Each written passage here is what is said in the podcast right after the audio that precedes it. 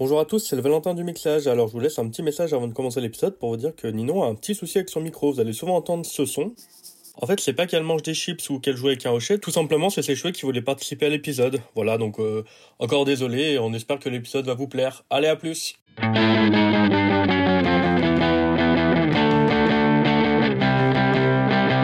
Bonjour à tous et bienvenue dans ce nouvel épisode de la dernière minute. Ah bah déjà on va commencer l'épisode par vous souhaiter une bonne année je pense. Oui, bonne année à tous et à toutes. Bonjour Ninon. Et bonjour, oui. Ça t'as passé un bon début d'année? Oui, très bien. Et euh, on va parler d'un film qui est tout à propos puisque j'ai entendu dire qu'il y avait des gens assez fous pour faire un truc qui s'appelle le Dry January. Ouais. Avec mon accent légendaire. J'ai entendu dire aussi, mais ce n'est pas mon cas, j'avoue.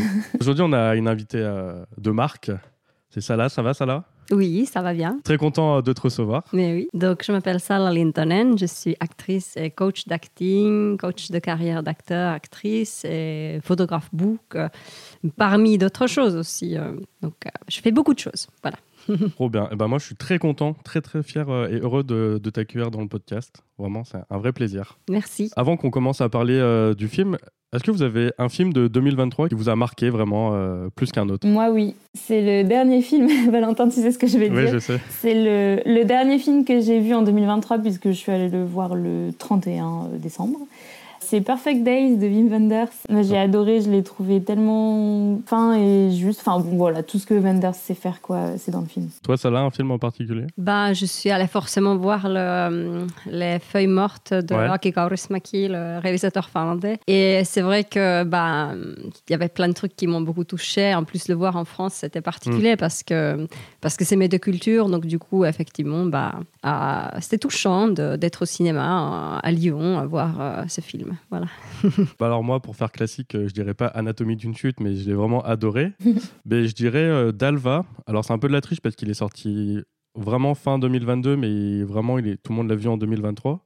De Emmanuel Nico. Je sais pas si vous voyez ce que c'est.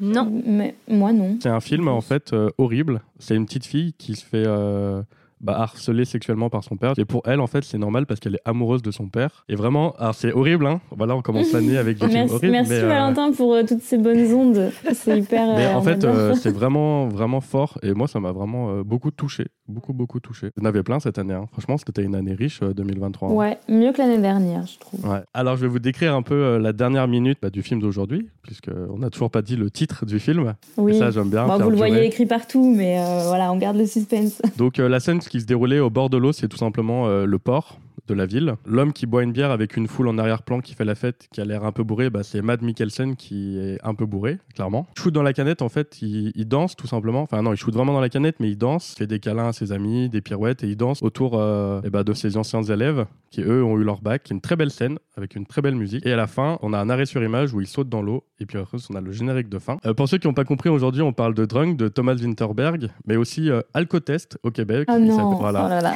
Je me suis demandé si tu allais nous donner la traduction alcotest. Alcotest ça au va pas, non C'est c'est pas très joli, quoi, en plus, comme mot. Enfin, pas très poétique. Et les Américains, ils l'ont appelé Another One. Ouais. Ah, ok. Ils n'ont pas gardé le drunk. Non. C'est un, Mm. peu, un peu dommage, mais bon. Pour une fois que nous, on fait pas trop n'importe quoi avec le titre. Mais ça lui va bien en vrai comme titre, Drunk. Bah, en, du coup, en danois, c'est Druk, enfin Ouais. D-R-U-K. Google Traduction, il dit que c'est beuverie. Ok. Donc euh, voilà, Ouais, il y ça a une marche petite nuance aussi. avec Drunk, mais globalement. Donc c'est- c'est un film qui est sorti en, en 2020. Et pour commencer, je vais vous demander de me faire un résumé du film. Un résumé Ouais.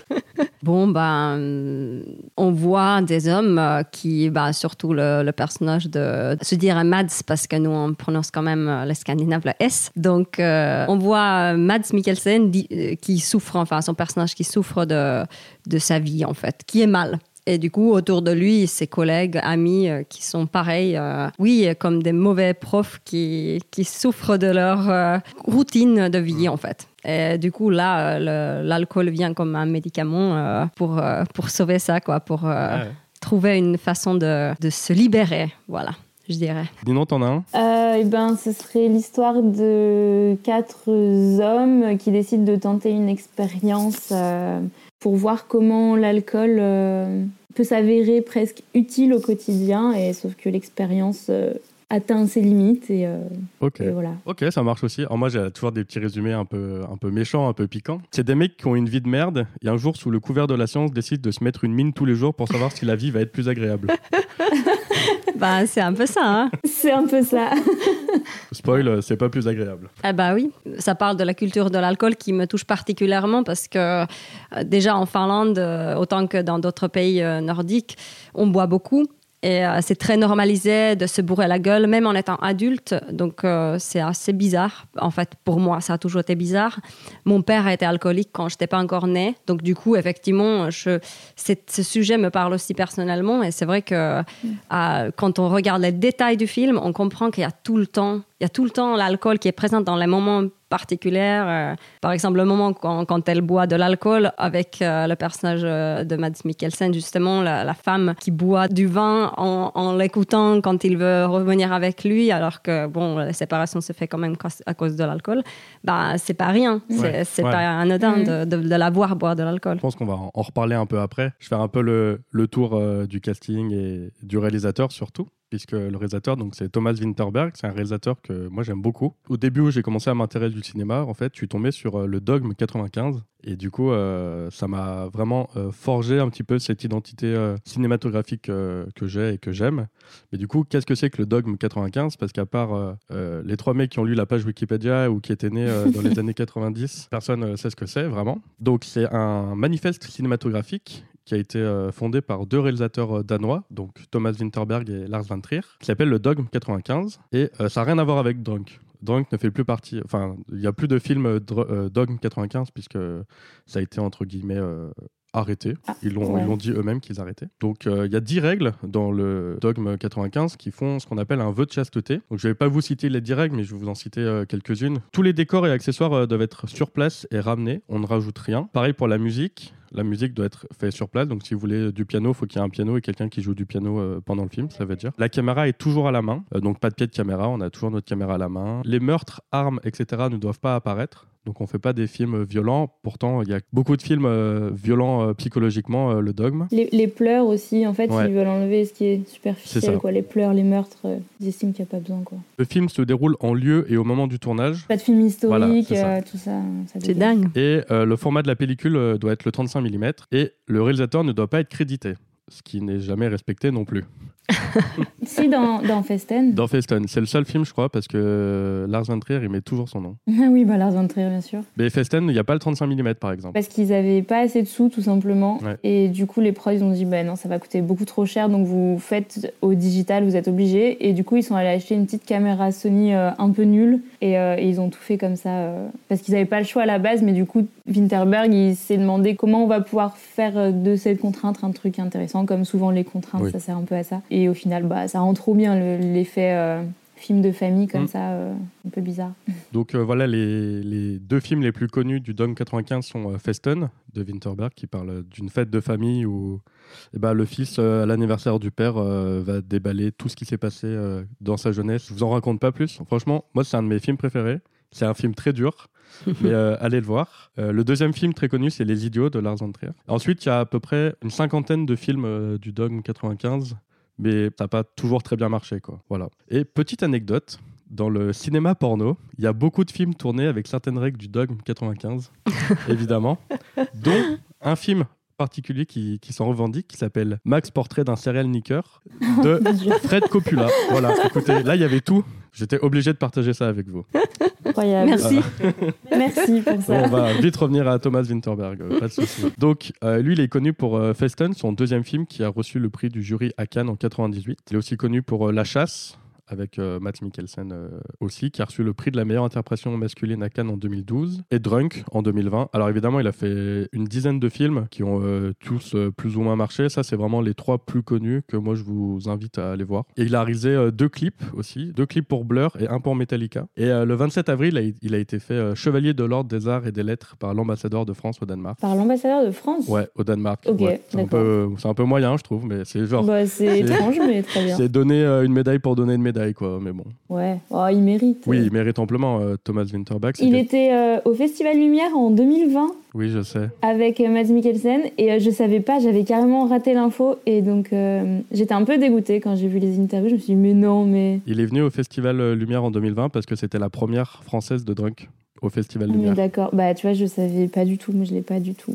Bon, voilà, c'est un, un, peu triste du coup. Je te confirme, c'est un peu triste. Et 2020, bah c'était plein Covid, donc. euh, Oui. C'était une édition un peu particulière aussi, 2020, ouais, avec le Mm. Covid et tout. Et oui, et du coup, sur le dogme euh, 95, euh, j'étais tombée sur une, euh, une interview de Thomas qui le décrit après. Il dit On a essayé de déshabiller le cinéma, de le rendre le plus pur possible, euh, donc euh, en enlevant tous les outils superficiels, genre euh, le maquillage, les effets spéciaux et tout. Et je trouve que c'est, même si du coup, ils ont déclaré qu'ils se détachaient euh, du dogme, même avec Lars von Trier et tout, ils sont plus là-dedans. Mais je trouve que c'est quand même un truc que tu retrouves dans ces films, évidemment, parce que c'était ses idéaux premiers. Oui, bah oui. Mais le truc du cinéma pur, de se rapprocher d'un truc euh, vrai et tout, je trouve que du coup, il a. Aujourd'hui, 20 ans après, il a un bon équilibre, je trouve, entre Mm. ça, entre le truc un peu extrême du Dome 95 et en même temps dans. Dans les films plus. Enfin, ouais, je trouve qu'il y a Ouais. trouvé un bel équilibre avec ça et c'est toujours euh, présent ce truc un peu, un peu minimaliste, euh, un peu pur et tout. Oui, c'est comme si ça avait trouvé un. Ils avaient trouvé quelque chose euh, qui n'avait pas besoin d'être aussi euh, extrême. Du coup. Ouais, c'est ça. Et, euh, et mine de rien, moi, c'est pareil, je peux pas m'empêcher de penser en vrai à la nouvelle vague en France dans les années 50-60. Non, mais parce que tu vois, par rapport au truc. parce que du coup, Winterberg, dans l'interview, il dit que avec la petite caméra Sony, justement, bah, en fait, pour eux, ça a été un peu la révolution parce que c'était la première fois que.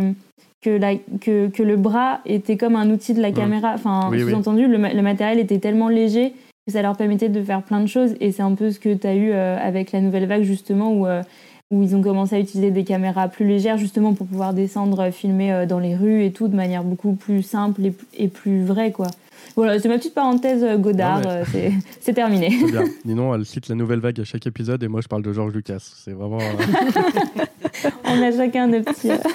Il y a un truc dans le dogme aussi. En fait, j'ai l'impression qu'à un moment, c'est juste devenu une, une machine fric, entre guillemets, puisque pour que ton film ave- ait le label Dog 95, tu devais payer. Ah ouais, ah, ça c'est un peu à l'encontre de l'idée, quand même. Il y avait un formulaire à remplir et que tu envoyais au secrétariat du dogme, qui était ouvert genre euh, deux jours, deux matinées par, euh, par semaine.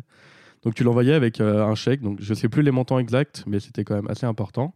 Et si tu étais une grosse société de production, tu devais donner genre dix fois plus, comme ça, genre sans vraiment de raison, tu vois. Ah ouais, c'est dommage qu'ils aient mis un truc Voilà. comme Et ça. du coup, ça s'est très, Ouais. enfin, ça s'est très vite arrêté. euh, Oui, ça s'est très vite arrêté. Le secrétariat du dogme, il a marché genre deux ans, tu vois. Mais moi, c'est vraiment un. Est-ce qu'on ouais, c'est un courant cinématographique qui me, qui me bah parle beaucoup mouvement, et qui, qui a inspiré beaucoup des, des premières choses que j'ai faites à l'époque. euh, je faisais encore des trucs. Oui, c'est un peu le style scandinave de, comment dire, de, quand on regarde les films de, de Kaurismäki aussi, c'est c'est des choses, euh, comment dire, on cherche quelque chose de pur et simple. C'est quand même, euh, comment dire, c'est pas les pays euh, où on fait des choses euh, avec plein de- d'effets spéciaux et tout ça. Enfin, c'est ça reste toujours très naturel quand même globalement. Après, il y a toutes, les, toutes sortes de, de films. hein. En Finlande aussi, maintenant, c'est ça, ça, ça s'explose un peu les, les genres différents. Mais, mais c'est vrai que c'est un peu le style, on peut le dire que c'est c'est le style scandinave. Bah moi, c'est un de mes styles préférés alors. Donc ça, c'est vraiment pour euh, la réalisation. Ensuite, bah, on a des acteurs, évidemment, et puis on a Matt Mikkelsen, du coup, qui joue Martin. Euh, lui, c'est un acteur danois, et quand il était enfant, il voulait être gymnaste. Puis en fait, il va faire des études de danse. 96, il en a marre. À 31 ans, il se dit, vas-y, bah, maintenant j'ai envie de devenir acteur. Il commence avec euh, Pusher, de Nicolas Winding Refn, un autre danois. Puis après, des petites productions. Et en 2006, il est choisi pour jouer euh, le chiffre, le méchant de, de James Bond dans Casino Royale. Ah oui. Et c'est un petit peu là où il va être euh, remarqué. Petit à petit, il va prendre de l'importance. Jusqu'à 2012, La chasse de Thomas Winterberg et son prix d'interprétation à Cannes. Ensuite, bah, sa carrière, elle est lancée. Il va jouer dans la série Hannibal, il va jouer dans des Marvel, il va jouer dans des Star Wars, euh, coucou George Lucas, euh, dans les Animaux Fantastiques. Il va être membre du jury euh, à Cannes en 2016, il va jouer dans Indiana Jones, etc. etc. Et en fait, quand j'ai un peu regardé toute sa carrière à Ads, il n'y a pas tant de films que ça, mais c'est souvent des films où je vais me souvenir que de lui dedans. Mhm. Ouais, et puis au final, euh, tu vois, de ce que tu dis, moi je pensais qu'il était connu presque depuis avant et qu'il avait fait beaucoup plus de trucs. Et, euh, je trouve son nom est, est plus gros que sa filmo presque. Bah, carrément. Enfin, pas en qualité, mais plus en, en importance quoi qu'on lui accorde. Enfin, il a la fame quand même, Mads Mikkelsen, euh, Mm. Oui, oui. globalement. Il a eu cette intelligence de jouer dans des gros films, dans des petits films, et pas de genre juste dire bah vas-y c'est parti, je fais que du Marvel et, euh, et ma carrière elle, explose. Non non, il est, il est revenu à des choses plus petites, il est reparti à des, des gros blockbusters, il est revenu à des petits films, enfin des petits films, Thomas Winterberg, c'est pas des petits films, mais c'est plus petit qu'un Marvel, quoi. Plus auteur, ouais, en fait. C'est ça. Il a vraiment eu cette intelligence et il joue quand même souvent des méchants. Oui, ça. Et là, en fait, on a toujours un peu notre. euh, en coaching, je parle de typage, justement, euh, de quel type euh, de personnage on joue le plus facilement avec notre gueule et notre énergie, enfin, ce qu'on dégage. Et c'est vrai que lui, il dégage quand même un truc euh, très dur, très. très ouais, il dégage un truc dur. Donc. euh, mais après, ce qui est intéressant, c'est que du coup, bah, dans ce film particulièrement, il, il sait aussi montrer sa sensibilité et, euh, et cette combinaison est intéressante. Et c'est pour ça que du coup, bah, ouais, on sent qu'il y a, en fait, il, il a accès à plein de, plein de trucs. Quand il joue, il a accès à plein d'émotions, plein de ressentis. Et euh, ouais, il, est- il est très précis dans son jeu. La danse, hein. en vrai, il y a beaucoup d'acteurs qui viennent de la danse, qui Oui. ont un truc, un- enfin c'est c'est tout bête, mais ils ont un petit grain en plus dans leur jeu d'acteur. C'est corporel, ouais. Ouais, bah t'as l'utilisation du corps aussi qui est hyper euh, importante. Et pour le coup, euh, c'est vrai qu'il a un visage tellement euh, spécifique, mais au final, dans son jeu, euh, il, est, il est hyper présent. Et ça, je pense qu'il y a la danse qui fait beaucoup euh, pour ça aussi. Et par rapport à ce que tu disais, ça là, ouais, il y a la, la scène où ils sont au, au dîner euh, ensemble pour l'anniversaire d'un des, des quatre, je sais plus lequel, Ouais. prof de philo, je crois. Qu'il il lui tire un petit peu les verres du nez pour lui demander comment, comment ça va dans sa vie et tout et où il a juste les, juste les larmes aux yeux. Et en fait, c'est vrai que bah, ça, t'as as complètement raison. C'est en fait, ça rend super beau ce truc entre bah, le truc un peu dur qu'il apporte et en même temps bah, la fragilité qu'il arrive quand même à laisser voir euh, super bien. Et c'est vrai que ça rend un truc hyper euh, euh, magnétique un peu. Ouais. Un truc où tu as envie de, de creuser, quoi. Ouais, carrément. Et c'est vrai que du coup, bah, moi, j'ai coaché cet été euh, un athlète qui n'avait pas du tout joué jamais euh, face à la caméra. Et c'est vrai que du coup, on faisait beaucoup de chorégraphie. Donc, on regardait beaucoup les choses par rapport aux petits mouvements de visage, des yeux, des choses comme ça, dans certaines, certaines prises, surtout quand on était en plan, vraiment un gros plan euh, rapproché. Et du coup, il y avait peu de choses à faire avec les yeux, les choses comme ça. Et c'est vrai que je me suis vraiment rendu compte que moi aussi, je fonctionnais un peu comme ça à la caméra. C'est-à-dire, c'est comme si c'est une chorégraphie que je sais pas forcément en avance, mais du coup, après, je le remplis de l'émotion. Et euh, après, on voit aussi quand il, il, a, il a clairement des pensées, des sous-textes euh, qui sortent de, de ses yeux quand il, il dit rien. Et c'est vrai Ouais. que ça aussi, c'est, j'adore regarder ça parce que j'analyse tout à fond hein, quand je, quand je regarde les, les acteurs euh, euh, qui sont face à la caméra. Du coup, je trouve ça, ça vraiment intéressant de regarder comment est-ce que on voit dans leurs yeux, dans leurs les petits mouvements des yeux, on lit les pensées et ça vient clairement du fait que les personnes sont en train de d'y penser en fait.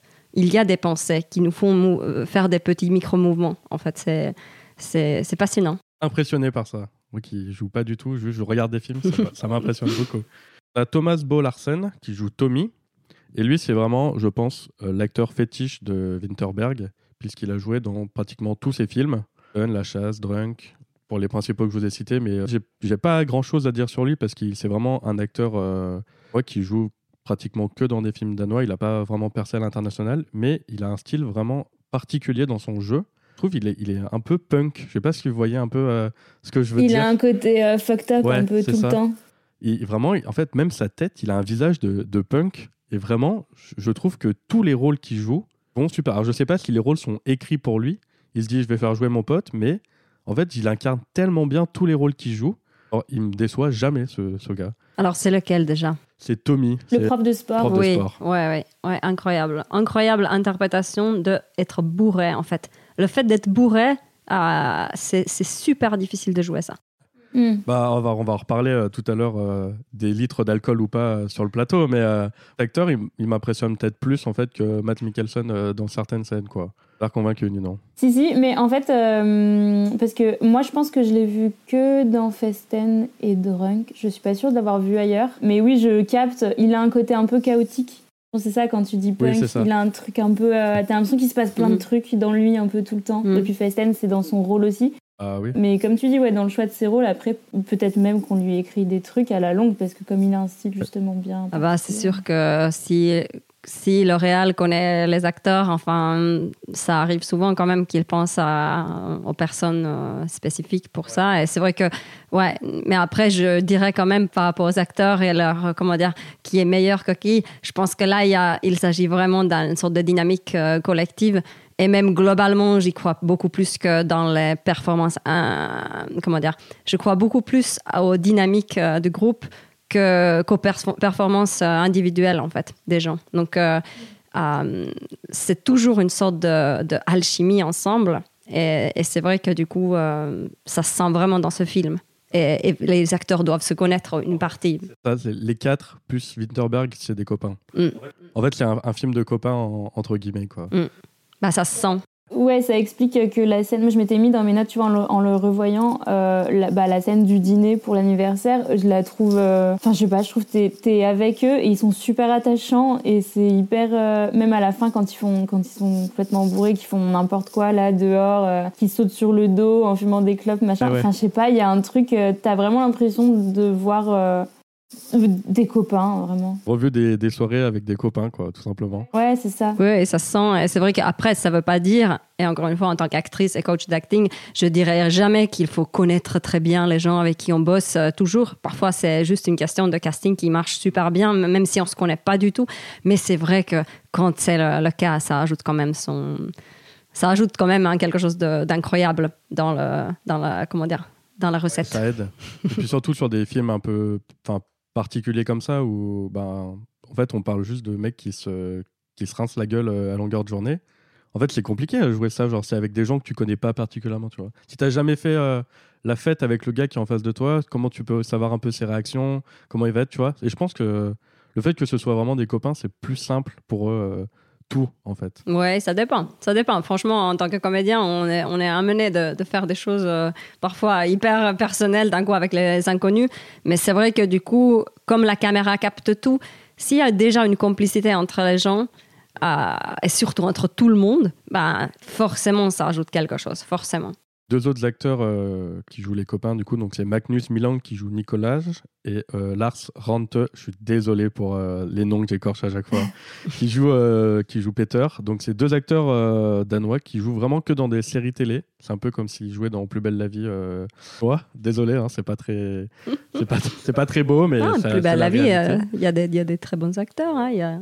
Vraiment une carrière de télé. On a aussi Maria Bonnevie qui joue Annika, du coup, la femme de Martin.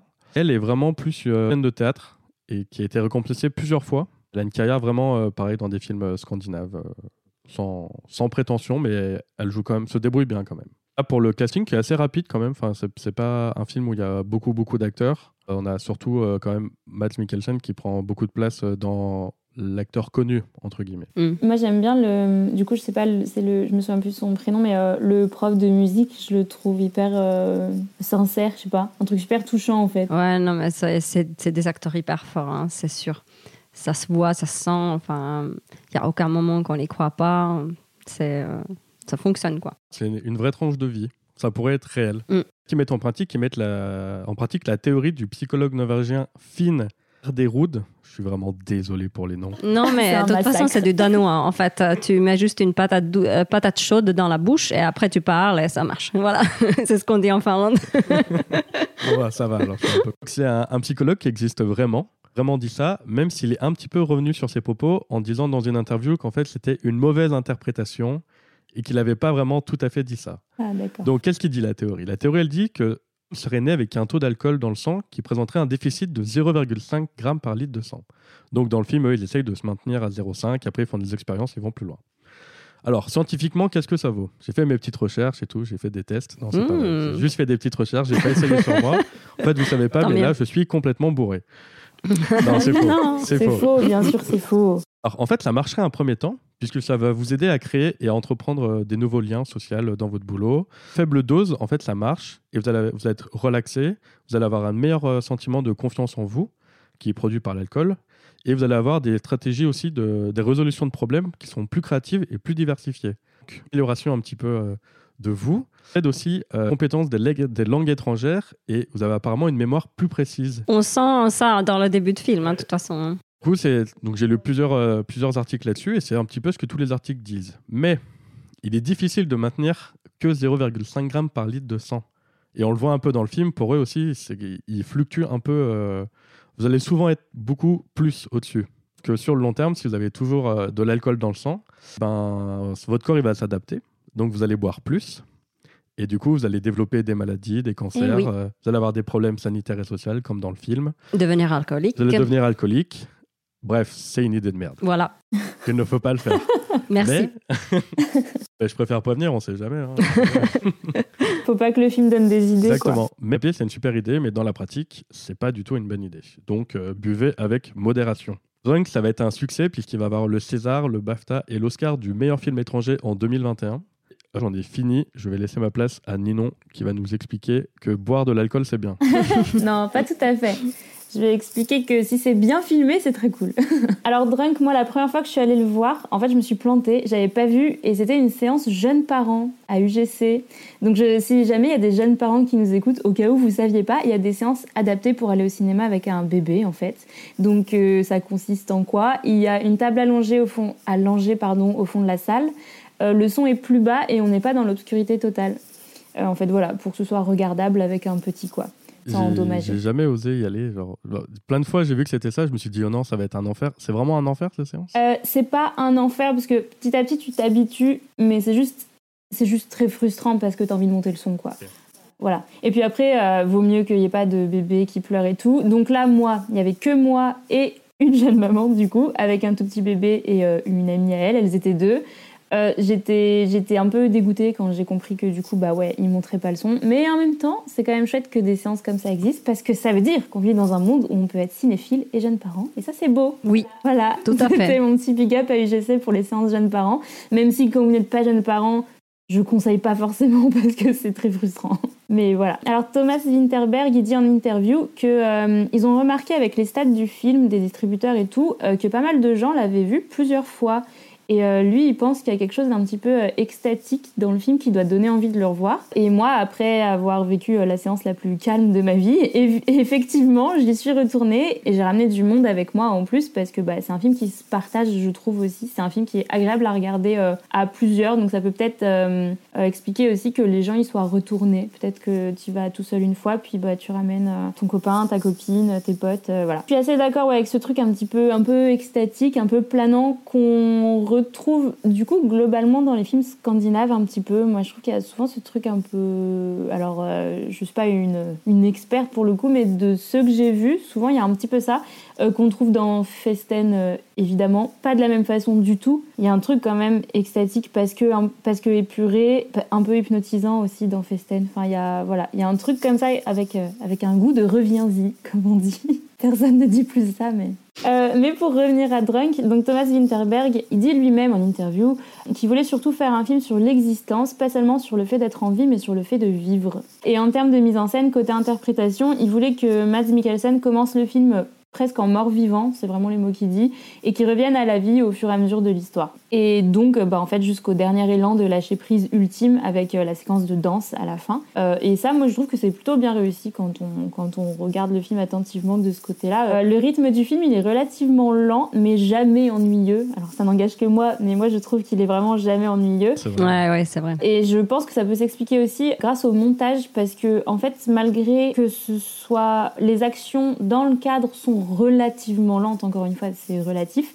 Mais en fait, au montage, ils vont vachement couper les temps morts. Par exemple, euh, quand ils rentrent dans sa salle de classe pour la première fois, bah en fait, on enlève pas mal de déplacements qui servent un peu à rien. Alors, s'il avait décidé le réel que ça aurait dû servir à quelque chose, c'était ok aussi. Mais lui, je pense qu'il valorise pas ça. Donc en fait, il entre dans la salle et on le filme pas aller euh, de la porte au bureau, poser son sac, machin. On le voit juste euh, entrer dans la salle, il y a un cut, on coupe et on reprend direct en train de finir de s'asseoir sur sa chaise. Donc en fait, on nous, on nous évite un truc un peu explicatif ou démonstratif. Et du coup, bah, globalement, ça donne un, effet d'une mise en scène qui est, euh, bah, qui est efficace et qui prend le temps sur les moments importants. Et du coup, ça, ça s'est mis en lumière grâce au montage, parce que du coup, c'est vrai que si on avait vu tout son petit chemin, bah, en fait, le spectateur, il va forcément faire lui-même un tri des éléments auxquels il va porter attention. Est-ce que c'est la façon dont il marche, ou est-ce que c'est euh, comment il pose le truc sur son bureau Alors, c'est intéressant de fonctionner comme ça aussi, mais là, du coup, lui, il a fait le choix dans la mise en scène de nous épargner tout ça et de nous montrer vraiment que ce qu'on a besoin de voir. Et du coup, ça fait un truc euh, très efficace. En fait, tu sais pas, mais il y a un director's cut de 4 heures avec que des déplacements. Va savoir. Oui, mais c'est vrai, ouais, tout, tout ce qu'on voit, c'est important. Ouais, voilà, c'est ça. En fait, il y a un vrai tri qui est fait et du coup, il n'y a, pas de- il y a pas de surplus. D'ailleurs, je ne sais pas combien de temps dure le film, mais il n'est pas si long que ça. Parfois, les films d'auteur, ils peuvent avoir tendance à. Un peu À moins que deux heures. 112 minutes. Euh, ouais. Ah non, il n'est pas si court que ça non plus.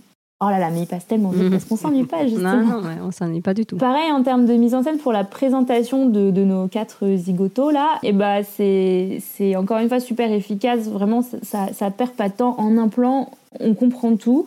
Euh, on voit le prof de sport bah, qui lit son journal pendant que les jeunes ils font des pompes au gymnase. Donc en fait, bah, on capte qu'il est prof de sport et que globalement il n'est pas super impliqué euh, dans, dans l'échauffement des élèves. Euh, le prof de musique, il est face à sa chorale, euh, pareil, il est un peu, bon voilà, un petit peu maussade. Le prof de philo, il est en cours, toute sa classe s'emmerde à mourir pendant qu'il déblatère euh, ses petits trucs. Et après, donc, on revient sur Mads Mikkelsen, donc, qui est prof d'histoire, lui, dans le film. Et là, l'histoire va vraiment commencer parce que, bah, en fait, dans, son, dans le premier cours qu'on voit, il perd lui-même le fil de son propre cours et c'est un peu les élèves qui, qui le, qui le rappellent à l'ordre un petit peu. Donc le truc du mort-vivant au début, moi je trouve que ça marche plutôt bien. La preuve c'est que ouais, même les élèves, ils ont l'impression qu'ils se foutent de ses cours alors que bah, c'est pas ce que t'attends d'un prof évidemment. Ses enfants, donc ses enfants à lui dans le film, euh, ils prêtent euh, aucune attention à lui. Il y a un moment où il leur parle, il leur dit oui je rentrerai à telle heure, vous avez des pizzas euh, au congèle machin et euh, ils, ils répondent même pas, ils prennent même pas la peine, enfin il n'existe pas quoi. Et donc je trouve que globalement toutes ces scènes, elles nous montrent que la jeunesse est vive parce qu'on a quand même la séquence du début aussi qui s'ouvre sur une fête étudiante où pareil euh, ils courent en portant des trucs, enfin voilà c'est hyper vivant. Et au contact de ces quatre hommes, et donc particulièrement Mads parce que bah, c'est le personnage principal, mais au contact de ces quatre hommes, bah, la jeunesse euh, s'éteint un petit peu. Donc en cours ils se font chier, euh, les enfants ils parlent plus, enfin c'est voilà. Alors que si t'enlèves euh, les adultes du truc, bah en fait c'est une jeunesse qui est super vivante. Donc je trouve ça intéressant le comment c'est montré tout ça et c'est assez fin je trouve. Drunk, selon la volonté de Winterberg, c'est une réflexion euh, sur la vie mais qui n'apporte aucune réponse. vrai. Winterberg, il le dit, en fait, c'est un projet que- qui, pour lui, vient du fond du cœur, qui lui, qui lui tient très très à cœur. Et c'est un film qui va venir euh, poser plein de questions. Et lui, il dit même que ça, que ça mène une sorte d'enquête, d'investigation de la vie. C'est beau. Et en effet, ces personnages, ils essayent de faire euh, une expérience, même ils la documentent sérieusement. Le prof de philo, il prend des notes et tout. euh, ils, font un truc, ouais, un peu comme une enquête. Vrai truc scientifique qu'ils font. hein. Ouais, c'est le but, c'est ça à la base. Il dit aussi que ouais, c'est un film sur le lâcher prise, euh, sur euh, se permettre d'échouer et que c'est une exploration de la vie. Donc euh, c'est ju- c'est c'est- Mm. c'est joli le but. euh, voilà. Et donc on a une scène marquante dans le film à la fin. Attention spoil, si vous n'avez pas vu Drunk, allez le voir et revenez après euh, où vous avez arrêté le podcast. Un des quatre amis meurt parce que lui tombe dans l'alcoolisme. Bref, qui meurt. Oui, mais est-ce que les autres ne tombent pas aussi dans l'alcoolisme? Ah oui. Pour moi, tout le monde tombe dans, l'alcoolisme. Oui, C'est juste lui qui, en meurt d'abord. Accident ou suicide?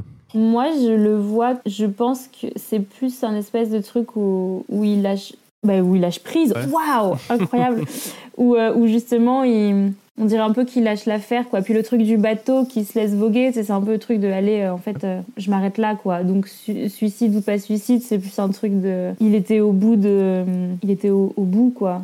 Un, vrai débat ça. sur sens critique de savoir si c'est un suicide ou un accident. Ah bah, pour moi, la manière qu'il lit, il dit euh, la veille, euh, justement, à, à l'autre là, de, le personnage de Mads Mikkelsen, du coup, euh, que je veux garder cette image de toi et tout ça. Enfin, il l'annonce, quoi, il l'annonce euh, pour moi. En même temps, il essaye de mettre son gilet de sauvetage quand même. Oui, Oui, bonne remarque. Mais Mm. moi, c'est ça qui me, qui me tiraille, c'est qu'il dit, il le dit en mode, euh, voilà, bah, Après, ça peut être un Voilà. réflexe de dire, bah, quand on prend le bateau, on met ça, mais en fait, il se dit, bah, c'est pas il besoin. est cette tellement bourré qu'il n'y arrive pas aussi. oui, déjà. Non mais c'est intéressant parce que pour le, ça va pile avec ce que je disais parce que oui je pense que c'est un truc de moi je vois vraiment comme le personnage qui euh, qui un peu advienne que pourra qui, qui lâche quoi en fait euh, parce qu'il en- enfin, il, est au bout de quelque chose il en peut plus quoi. Donc après la mort de leur ami et tout ça il y a les élèves qui passent le bac et qui obtiennent leur bac euh, pour la plupart. Et donc on a cette scène de danse où du coup euh, Mads Mikkelsen va danser au milieu de la célébration des jeunes avec son ami. Et en fait cette scène elle fait un bien fou je trouve au moment où elle arrive elle est super belle et elle est très juste. Enfin, c'est euh, moi, elle m'a, elle m'a euh, retournée. Enfin, elle est, elle est hyper euh, bouleversante, je trouve. Et en fait, on vit, je trouve, enfin, c'est parce qu'on vit plein de choses en une heure et demie, enfin, mais même plus, du coup, en, en à peu près deux heures de film qui sont euh, beaucoup trop réalistes, qui ressemblent beaucoup trop à la vie. Et la vie, bah, faut avouer que c'est un petit peu épuisant des fois pour tout le monde. Et du coup, le réalisateur, il nous offre euh, une scène de, bah, de lâcher prise ultime, en fait, à ce moment-là. Parce que oui, je sais pas si vous avez déjà pris un cours de danse dans votre vie, mais c'est impossible de danser si vous n'avez pas de lâcher prise. Et je pèse mes mots, c'est impossible. et du coup, Winterberg, il dit qu'il voulait montrer euh, dans la chorégraphie un homme à la fois désireux de s'envoler et de s'écrouler. Et je trouve que c'est hyper bien réussi. Moi, je c'est pas une réflexion que je m'étais faite, mais en sachant ça, je suis évidemment allée revoir euh, pour la, je sais pas, peut-être centième fois de ma vie cette scène. Et en fait, en effet, on, voit qu'il essaye toujours de, sauter, de prendre de la hauteur, et au final, euh, il fait beaucoup de gestes euh, très enfermés, très à l'intérieur, très proches du sol et tout. Et du coup, c'est super beau, toute cette alternance, on va dire, de on est léger et on est lourd. Et puis, enfin, c'est un peu la vie, quoi, qui est belle et qui est dure, et enfin, voilà. Et en termes de mise en scène maintenant pour cette scène-là, la caméra, elle suit de manière assez libre le comédien. Euh, moi, j'aime bien le fait qu'elle fait pas qu'un avec lui. Comme des fois, on, peut voir des scènes où la caméra essaye de vraiment faire un avec le comédien et tout. Là, c'est pas le cas. En même temps, elle est pas totalement extérieure. Elle est plus proche que si c'était juste un point de vue d'un élève ou quoi. Mais en fait, elle est un espèce de témoin actif un peu de ce qui se passe et elle l'accompagne vraiment. Et moi, je pense que cette scène, elle est si puissante justement parce qu'on a la bonne distance euh, avec lui. On lui laisse de la place et en même temps, on est assez proche pour avoir euh, l'énergie qu'il faut quoi. Et en plus de ça, bah, toute la mise en scène qui est quand même super maîtrisée par rapport à ce personnage, elle nous amène à ce moment-là quoi, parce qu'on le voit être euh, enfin lui. Là, il se soucie pas du regard ni de ses amis, ni de ses élèves, ni de sa femme. Euh, en fait, il est, il est juste lui. Et du coup, là, ça tu pourras peut-être rebondir, mais en termes d'interprétation, ce que je trouve assez remarquable euh, avec Mads Mikkelsen sur ce film-là et cette séquence-là, c'est qu'en fait, il nous, je trouve qu'il nous donne quelque chose de nouveau à propos du personnage à voir, qu'on n'avait pas vu jusque-là, mais sans trahir tout ce qu'on a vu pendant une heure et demie mm. euh, et un peu plus. Il se transforme pas, c'est vraiment juste, il laisse son personnage s'exprimer à un point un peu ultime, quoi, qu'on n'avait pas encore vu. Et d'ailleurs, Mads Mikkelsen, il dit que c'est un film optimiste qui commande de vivre maintenant parce qu'il n'y aura pas d'autre chance. Mm. bah moi, je l'ai pas, à la fin, je l'ai pas vécu aussi optimistement, comment dire, parce que personnellement, le fait qu'il reboit avec l'alcoolisme, l'état d'alcoolisme euh, qu'il avait déjà, euh, pour moi, cette, cette, fin, pour moi, cette fin amène euh, pas un truc positif, mais un truc qu'il il reboit, il est au nouveau bourré, il danse, oui, mais du coup, il n'a pas arrêté de boire, ni ses amis. D'ailleurs, personne n'a arrêté de boire. Donc, c'est vrai que du coup, moi, je ne l'ai pas senti comme quelque chose de. Comment dire, j'ai pas pu après, c'est aussi mon expérience personnelle et du coup, le fait que j'ai vu aussi des, gens gaspiller leur vie à cause de, l'alcool, que du coup, moi, je sens une tristesse en regardant cette scène. Et du coup, pour moi, le mec, il s'est pas du tout libéré en vrai parce qu'il est juste bourré, donc il peut danser quand il est bourré. Mais du coup, est-ce qu'il pourra être comme ça? En ne pas ayant bu Donc, c'est ça la question. Et après, par rapport à le. Donc, c'est ça mon question par rapport à la fin. Par contre, euh, c'est très intéressant ce que tu dis par rapport au jeu, parce qu'en fait, c'est vrai que euh, il y a un metteur en scène, Luca Franceschi, avec qui j'ai travaillé pendant des années, et qui disait un truc hyper juste pour moi. Il disait que euh, pense à la scène, à la situation, ne pense pas à ton personnage. Et c'est vrai que mm. c'est quelque chose que j'écoute souvent parce que faut faire confiance à l'histoire et au scénario. C'est-à-dire, en tant qu'acteur, on n'a pas tout le temps euh, besoin de penser à notre personnage. Et c'est vrai que j'ai je pense pas que Mads Mikkelsen, je peux me tromper, hein, mais je pense pas qu'il s'est, il s'est dit, tiens, je vais montrer autre chose de, de ce personnage dans cette scène. Je pense qu'il a juste joué ce qu'il y avait dans la situation, c'est-à-dire il a vécu la situation, il a dansé, et c'est vrai que moi je suis ancienne danseuse aussi, donc forcément, quand je danse, j'ai joué dans un court métrage euh, cet été dans lequel j'avais une scène de libération de danse dans la fin. Bon, j'étais pas bourrée, moi. enfin, c'était pas, mon personnage n'était pas bourré, mais elle se libérait en dansant. Euh, le court métrage s'appelle Second Souffle. Et du coup, euh, là-dedans, j'avais cette chance de pouvoir vivre ce genre de scène. Et c'est vrai que j'ai pas du tout pensé à mon personnage. Je me suis juste mis à danser et la joie de la danse se voyait de moi. Donc c'est vrai que je trouvais ça très juste par rapport au jeu caméra, euh, comme jeu au théâtre, tout ça, de, se souvenir quand même du fait qu'on n'a pas forcément besoin de penser à notre personnage, autant qu'on a à vivre la scène qui nous arrive. Et en fait, le spectateur va faire le, comment dire, une partie de travail, quoi. Et le scénario est déjà là. Après, je pense aussi que quand on fait un long métrage, on rentre euh, tellement dedans dans le, personnage, on a, on est quand même un temps euh, et un espace quelque part pour explorer son personnage. Donc du coup, euh, je pense qu'il n'y a pas, comment dire, si ce genre de, comédien, en plus on voit comment il est, il, est très entier, il est très, il saute dans son personnage vraiment physiquement. Hein c'est vrai que je pense que c'est aussi tellement ancré en nous, le personnage, que du coup, même si on fait autre chose ou avec une autre énergie, euh, on arrive à le garder. Mais c'est vrai que c'est des choses qu'il faut se poser comme question en tant qu'actrice-acteur. Du coup, qu'est-ce qui, comment dire, comment je peux euh, euh, continuer à porter les enjeux de mon personnage tout au long du chemin et, et, que ces changements soient pas, oui, pas, pas crédibles, voilà c'est sûr. Mais, mais c'est vrai que j'ai l'impression que quand c'est très bien écrit, c'est presque comme si, et bien sûr qu'il y a une bonne réalisatrice, bon réalisateur, le problème se pose presque pas, la question se pose presque pas, parce que tout nous porte tellement bien. Et là, il faut dire, hein, l'équipe est là, quoi. On sent que toute l'équipe porte, porte le projet tellement bien que c'est un, un œuvre art tellement, tellement entier que du coup, on se dit, bah, en fait, t'es es en bon main, quoi.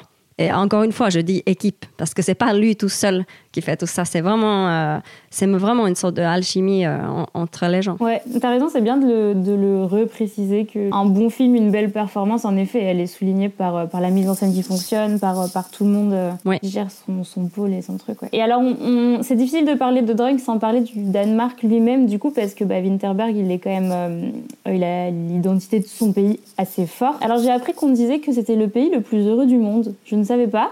Et Winterberg, il a dit dans une interview qu'il en avait rien à foutre.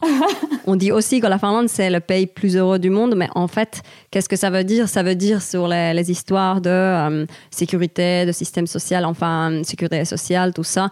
Mais en même temps, euh, c'est aussi un pays, il me semble, en, en ce moment, il y a l'extrême droite, je crois, en Danemark en Finlande aussi. Maintenant, euh, l'extrême droite dirige le pays. Donc, c'est vrai que euh, on peut se questionner qu'est-ce que ça veut dire ce bonheur, des manières scientifiques de voir les choses, de déchiffrer les choses comme, euh, comme justement le système de santé, les choses comme ça. Mais mm. je pense pas que ça soit une question d'être tout le temps en train de sourire et, chanter, danser, être heureux, quoi. Oui, bah c'est sûr, c'est un film qui c'est un pays qui a fait festen, donc déjà, voilà disait à Winterberg dans l'interview le journaliste lui dit bah, Vous êtes dans le pays le plus heureux du monde. Il disait Mais en fait, ça veut rien dire. Enfin, vous, vous prenez par rapport à quoi? Par rapport à, à, qui en fait, ça n'a aucun sens. Et du coup, il en avait rien à faire. Oui, parce que dans les pays nordiques, c'est vrai que la consommation de l'alcool, comme on voit dans ces films, et je reconnais tout à fait, c'est complètement normalisé de se bourrer la gueule, euh, même en étant adulte. Et euh, comment dire, c'est vrai que les, cultures, comme quand je compare mon pays, euh, la Finlande et la, France, c'est qu'on boit peut-être le même montant d'alcool en France en, faisant des apéros et en buvant un verre de vin dans, le déjeuner. Enfin, et, toute la journée, petit à petit, on boit des, des quantités.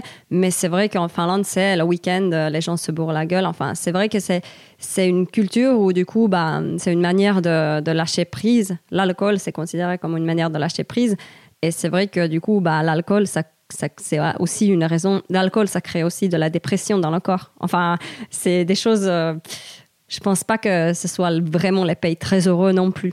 Après, il y a des, des, choses qui fonctionnent, c'est sûr, mais est-ce que si ça fonctionne euh, dans certains niveaux de la société, ça veut dire que les gens sont heureux? Oui, voilà. Mais du coup, c'est une expression qui m'a beaucoup fait rire, euh, le plus heureux du monde, parce que justement, c'est un peu absurde. Et du coup, j'ai un petit peu regardé, et en effet, il semblerait que la Finlande soit le pays le plus heureux du monde, et qu'après, il y a le Danemark, et la France, elle est même pas dans le classement euh, des. Il pas heureux. Il pas heureux. Donc, comme tu le dis, le Danemark, c'est un pays traditionnellement consommateur d'alcool, donc c'est peut-être quelque chose, en effet, qui est un peu présent de ce côté-là du globe. le taux régulier de consommation il est supérieur à la moyenne européenne apparemment, des infos que j'ai trouvées. Et euh, les 15-17 ans, c'est les plus gros buveurs euh, d'Europe. Euh, déjà là-bas, on a un accès légalement à certains alcools à partir de 16 ans et c'est des alcools assez forts pour déjà, voilà, c'est pas du panaché quoi. Alors buvez pas non plus de panaché autant que vous, que vous êtes mineur. Oh là là, je suis très mauvaise en prévention.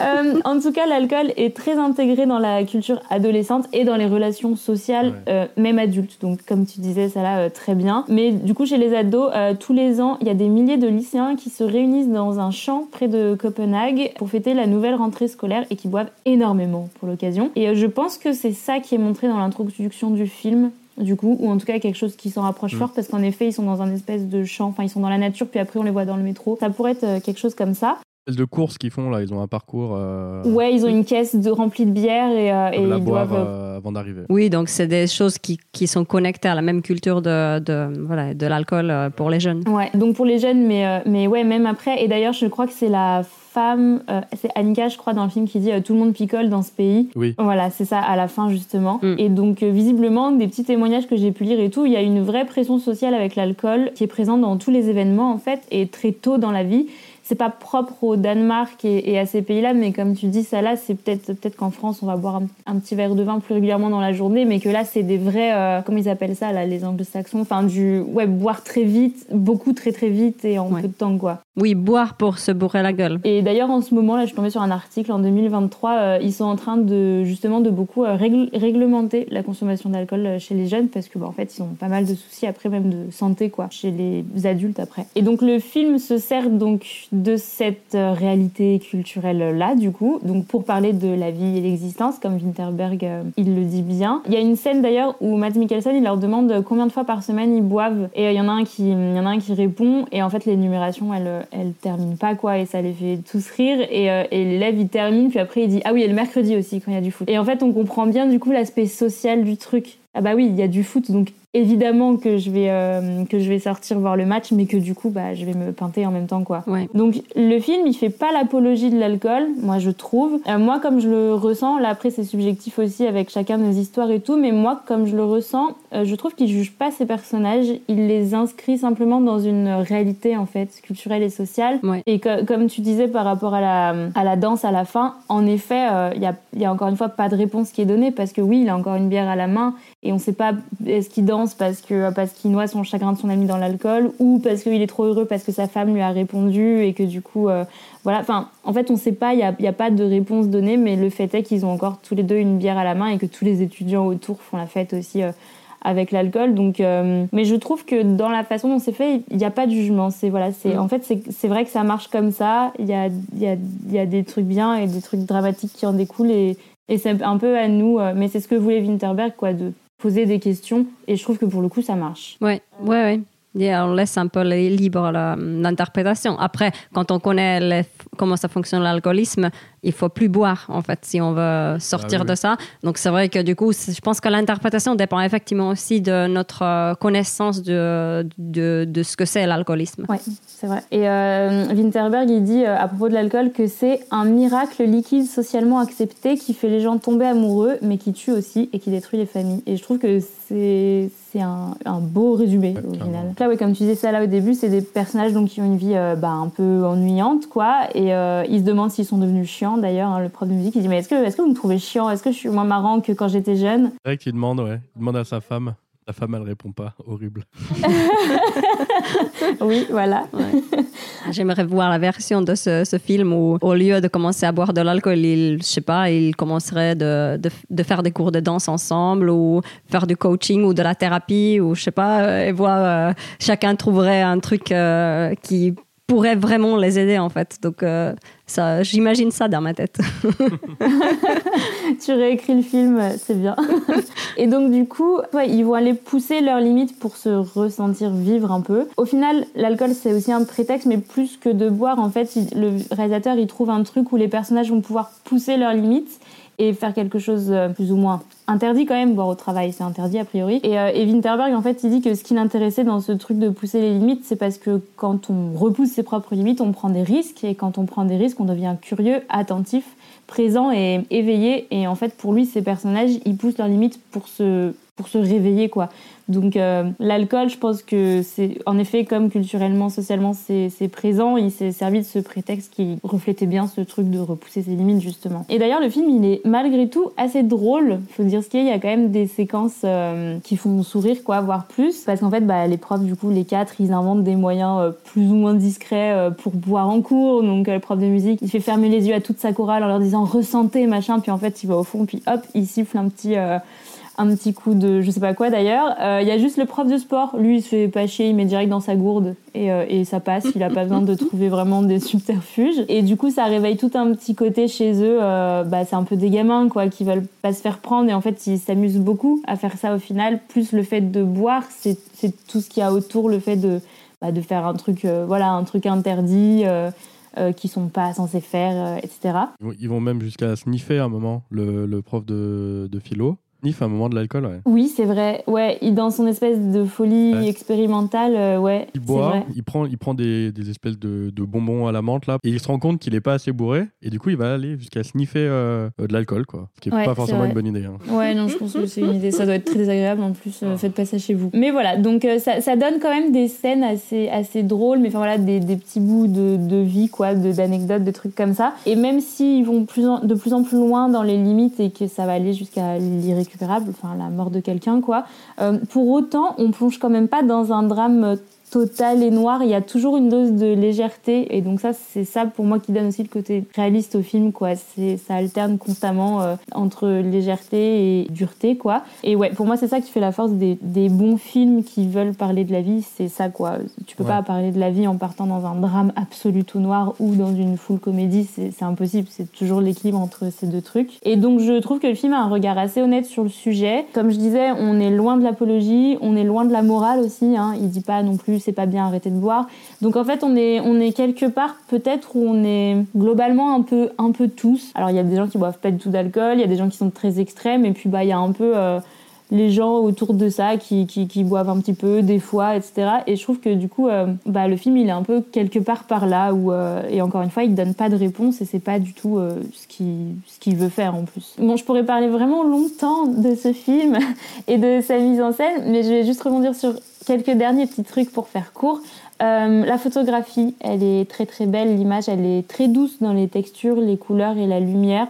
Que tout soit très coloré, ça joue avec ce que tu disais avant, que le film il est pas sombre noir, tu vois. Mm. En fait, ça, contraste vachement. C'est tout juste un ciel bleu, en fait. Peut-être vachement à, éclaircir ton film. Euh, dans tous les points. Quoi. Mm. Ouais, et, euh, et, vraiment la photographie, elle est, euh, ouais, la, la, la, lumière, elle est, elle est douce, quoi. Elle est douce et c'est très clair. Après, en termes de montage, bah, c'est très précis. Comme je disais tout à l'heure, ça, ça prend part à l'histoire euh, vraiment. Le montage, il est impliqué. Ça, je trouve ça chouette. C'est agréable, les films comme ça. Par exemple, pareil, la première fois où ils boivent au restaurant quand ils fêtent l'anniversaire, on les quitte en train de chanter, de sauter dessus, de fumer des clubs, machin. Et là, on a juste un, un gros cut et on le retrouve sous sa douche sans bouger.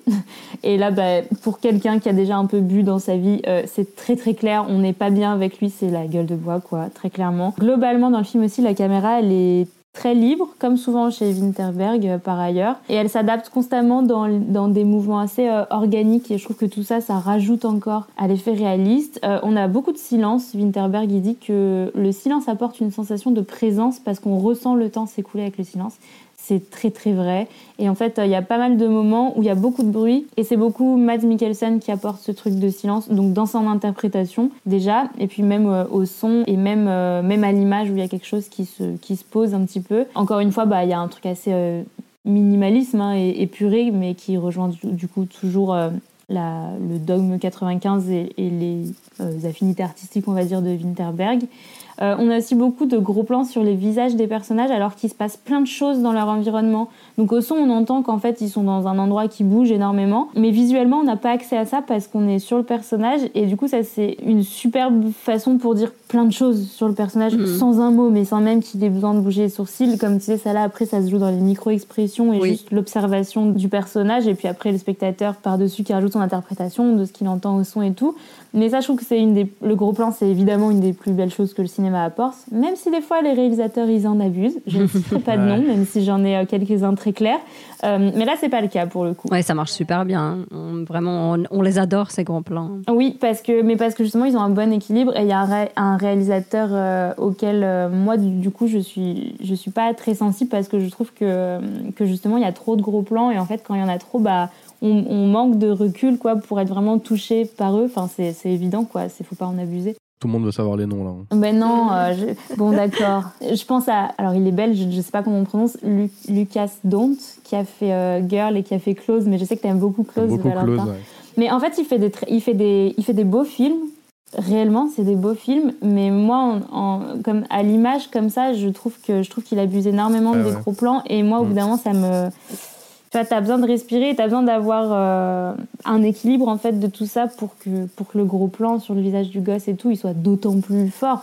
Hmm. J'avais dit que je citerais pas de nom. Mais... Oui, mais il y a pas mal d'alternations, même par rapport à quand il, il, il, est tombé, il était très bourré, il était tombé euh, devant le voisin, et après il arrive à la maison. Du coup, il y a un plan, gros plan, mais, mais de, de profil du fils. Et ça dure très longtemps, ce moment où le fils euh, vit juste sa déception, mais on, projette tout ça sur lui parce qu'on voit même pas ses expressions. Mais en même temps, c'est un gros plan. Enfin, c'est assez dingue comme plan pour moi, justement. Et du coup, tout ce qu'on vit pendant ce plan-là, ça montre combien le, langage de cinéma n'a pas besoin d'être rempli tout le temps des symboles et des choses et il se passe ça, il se passe ça. Euh, c'est vraiment bien, en fait. Je trouve ça vraiment, il y a des moments vraiment purs comme ça. Ouais, mais c'est ça parce que en fait, euh, la mise en scène, elle est super maîtrisée et, euh, et on revient sur le truc d'épuration, en fait, totalement qui fait que c'est des films super, euh, super forts au final. Moi, je suis très d'accord avec ça. On a une euh, super séquence euh, qui nous sort complètement de l'histoire aussi, où on nous montre plein de photos et vidéos d'archives d'hommes politiques en train de boire ou qui sont bourrés dans les cérémonies et tout. C'est une séquence que moi, je trouve assez jouissive en fait au moment où elle arrive donc euh, globalement, bah, c'est rempli de sourires plus ou moins contenus et de fou rire incontrôlé. Et le fait de prendre des archives d'hommes politiques, bah, je trouve que c'est très malin et que ça raconte vraiment quelque chose euh, sur l'alcool, sur les relations sociales. Enfin, mais là, après, on peut se lancer vraiment dans des réflexions euh, philosophiques après par rapport à juste cette séquence. Mais du coup, c'est très malin. Et en sachant que Winterberg voulait qu'on se pose des questions, bah, là, il lance une grosse bombe au milieu.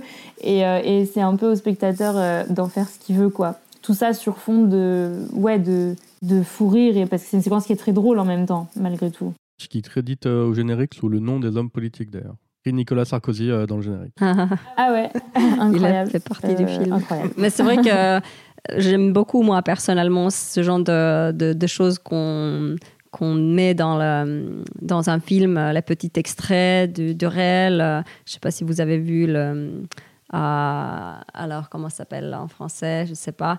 et même en anglais, je trouve pas la, la Spike Lee là, de um, Ku Klux Klan, là, euh, Black Clansman, ouais, voilà. Et, euh, et, du coup, bah, là, euh, dans la fin, on est vraiment. Voilà, je spoil un peu, mais voilà, on a, on a ces extraits de, de la vraie vie. Bon, ça spoil pas l'histoire, mais mais c'est vrai que je trouve ça toujours très poignant parce que du coup, et en plus, il y a un côté un peu Brecht, enfin un truc un peu où d'un coup, on revient dans la réalité de l'histoire. Et moi, j'adore ça parce que je sais pas, pour moi, l'art, c'est pas que pour divertir. Enfin, j'adore le divertissement aussi, quelque part, mais, mais mon préféré, c'est toujours quand on a des, des choses à, à, se dire. Et quand je vois des choses où on rumine autour des sujets, mais en fait, je sens pas pourquoi ce film est fait, ou pour, quel est le message, ou quelle est l'importance de, de, de, cette, cette œuvre à exister. du coup, c'est ça que je ressentais et dans ce film-là, et, et dans, dans, Black Clansman parce que d'un coup, euh, voilà, on est secoué un peu par la réalité, en fait, quelque part. Ça, te met clairement au pied du mur, quoi. Ouais. c'est ça qui est bien. C'est toujours super fort, hein, les images d'archives au milieu des films, parce que c'est sûr de mettre euh, l'art et la réalité euh, aussi proches, ça fait forcément quelque chose. Et en fait, c'est toujours des moments où tu es obligé de te poser des questions, tu peux pas faire autrement. Ça... Moi, c'est vraiment que tu reparles dessus, parce que, ouais, moi, la fin, elle m'avait. En fait, ça te scotche, tu fais. ouais. là, tout ce qu'on vient de voir, qui est assez terrible, mm. euh, bah en fait, euh, ouais. C'est pas fini. Là, cette séquence, elle est, elle est un, peu moins, j'allais dire un peu moins dure, mais en même temps, bon, ça raconte quand même pas mal de choses hein, en choisissant des hommes politiques. Bon, voilà, c'est vraiment pas anodin, quoi. Mm. Mais du coup, je pourrais bah, conclure euh, là-dessus en disant que Winterberg, il voulait faire un film pour le coup qui célèbre la vie dans tout ce qu'elle a bah, d'excitant et de cruel. Il voulait faire un film qui pose des questions, pas qui donne des réponses. Et pour moi, bah, c'est un pari qui est complètement réussi. Donc, ça peut peut-être frustrer certains de pas qui prennent pas euh, de position mais moi je trouve que c'est ce qui est euh, c'est ce qui est fort au final parce que voilà c'est laisser la place aux spectateurs de voilà il pose euh, une, un- une graine et et t'en fais ce que tu veux. Merci Ninon. Ça a décortiqué. Beaucoup de monde en fait euh, sont pas d'accord sur Internet et du coup beaucoup de gens euh, passent à, à côté du film. Tu vois, On en- j'en reparlerai un peu pendant les critiques, mais le fait que le film ne pose une question et ne réponde pas, il y a beaucoup de gens que ça, ça a dérouté et qui n'ont pas aimé le film. Ouais, souvent les gens détestent, comme les fins ouvertes et tout. euh, on- les, les gens détestent souvent, mais euh, ça me pose pas de problème. Du coup, je vous propose qu'on passe aux petites anecdotes du film. Et on va commencer par un truc euh, carrément pas drôle du tout. L'âge du film, il y démarre euh, en mai 2019. Et quatre jours après le, le début du film, en fait, euh, la fille de Thomas Winterberg, elle décède dans un accident de voiture, à l'âge de 19 ans. Ça vient vraiment euh, perturber la production du film. Et ça modifie aussi le scénario, puisqu'elle devait jouer la fille de Martin, le personnage euh, joué par euh, Matt Mikkelsen. Euh, dur, le tournage pour lui au début. Et du coup, ça resserre un petit peu cette amitié entre bah, ces, les quatre, ces quatre acteurs et lui. Ça a dû beaucoup l'aider. Euh, le film lui est dédié entièrement. À la fin, on va écrire pour Ida. Certaines scènes du film qui sont tournées dans les salles de classe sont tournées avec ses camarades de classe. Wow. On parle très peu dans les, dans les interviews. Enfin, souvent, on lui pose la question et il, il esquive la question. Quoi. Donc, euh, Ouais, ça se comprend. quelque chose de difficile. Ouais, mais en même temps, ben, quand on vit des choses comme ça dans la vraie vie, pendant qu'on fait une œuvre d'art, bah, ça, ça va forcément venir teindre euh, le- ce qu'on fait euh, dans le bon et le mauvais. Enfin, comment dire, euh, Frances McDormand qui avait su qu'elle allait avoir son, son enfant d'adoption pendant qu'elle jouait Fargo avec la grossesse. Elle a su pendant le tournage que, que ça y est, ils, ils allaient pouvoir adopter enfin un enfant et euh, qu'il allait arriver. Et du coup, elle jouait une femme qui était enceinte. Ah, donc c'était, ouais, mais je pense que ça, ça vient toujours. Mais de toute façon, la vie nous attrape. On est un peu dans la bulle du tournage souvent. Et, et du coup, la vie nous attrape. Et c'est vrai que ça, ça va forcément venir nous, nous impacter en tant qu'acteur, actrice, euh, réalisateur. Et, et on peut pas, ouais, on peut pas faire autrement parce que la vie continue autour. Ouais, c'est ça. ouais. On va parler de choses un peu plus joyeuses euh, quand même. en 2021, DiCaprio, il a acquis les droits de Drunk pour proposer un remake américain dans lequel il pourrait peut-être reprendre euh, le rôle de Matt Mikkelsen. Ah, Ninon, elle fait des grands noms de la tête. Oui, non, mais ça fait Non, très non, ouais. stop. Mais bon, après, euh, sait-on jamais. Mais bon, c'est vrai que les remakes américains, je suis pas très fan, moi, perso. En disant non, j'ai une petite partie de moi qui serait, comme il y a un côté culturel et social hyper important, il y a une petite partie de moi qui serait tentée de voir ce que ça peut donner Mhm. avec le point de vue américain, mais en même temps, euh, c'est une autre histoire. Il y a plein d'autres manières de parler de ça. c'est dommage. Ouais, ou alors faut, faut négocier correctement. Tu dis, ok, on fait un remake américain, mais c'est Winterberg qui réalise. Tu vois, comme ils ont fait avec Funny Game et Funny Game US, tu vois. Haneke, il a Ouais, dit, mais- vous voulez un remake? Ok, c'est moi qui fais. Ouais, mais il pourra pas avoir. euh, il, culturellement, il n'est pas américain. Donc Ah en oui, fait, oui. il pourra- Là, Oui. ce qui est intéressant, c'est de voir le point de vue. euh, Ouais, mais ça va être chiant. Mhm. Ça va être oui. Ouais, c'est vrai que du coup, le film pose quand même tellement sur la. Bah, c'est difficile pour moi, je vois pas trop d'intérêt. Après, tu peux faire un film qui ressemble sur la culture euh, de l'alcool euh, aux États-Unis, mais je pense que ouais, le faire le même film, personnellement, je trouve ça pas super intéressant. Après, on peut se tromper, et Oui, d'un oui, coup, oui. c'est un, un œuvre d'art incroyable. En tout cas, il a acquis les droits, mais moi, j'ai jamais entendu parler de, de pré-production, de Drunk US ou rien du tout. Donc, On des verra. fois, ils achètent les droits pour pas grand-chose. hein. Alors, euh, petite question. Combien il y avait eu de bouteilles euh, bues sur euh, le film, à votre avis? Bouteilles d'alcool, évidemment. du vrai alcool? Ouais, du vrai alcool. Ah ouais, bonne question. Parce que c'est vrai que moi, je me pose cette question par rapport au jeu. Parce qu'on on s'était dit, bah, j'ai regardé ça avec mon mari qui est aussi acteur. Et du coup, euh, hier, on s'était dit justement, mais ça, c'est le truc le plus dur de jouer, être bourré. Et la vraie question, c'est est-ce qu'ils sont, ils ont été bourrés, quoi? Alors, est-ce qu'ils étaient bourrés ou pas? Est-ce qu'il y avait des bouteilles? Moi, j'ai, moi, il m'a semblé voir que non, Ok. qu'il jouait sobre. Matt Mikkelsen, justement, il disait qu'il avait beaucoup euh, étudié le truc et que du coup, il se forçait à avoir des gestes super précis parce qu'il disait que quand t'es bourré, comme tu sais pas trop ce que tu fais, tu mets un- t'essayes de faire comme Oui. si tu l'étais pas et du coup, qui joue Tout à fait. le mec qui essaye de pas avoir Ouais. l'air. Oui, je confirme. C'est comme si on essaie de plus se contrôler. Et du coup, on essaie de plus articuler, etc. Mais du coup, tout est un peu ralenti. Donc, ouais, c'est c'est un vrai euh, travail. euh, Il disait qu'il faisait des gestes précis, mais avec un truc un peu bancal quand même. Effectivement, c'est un film sur l'alcool sans alcool.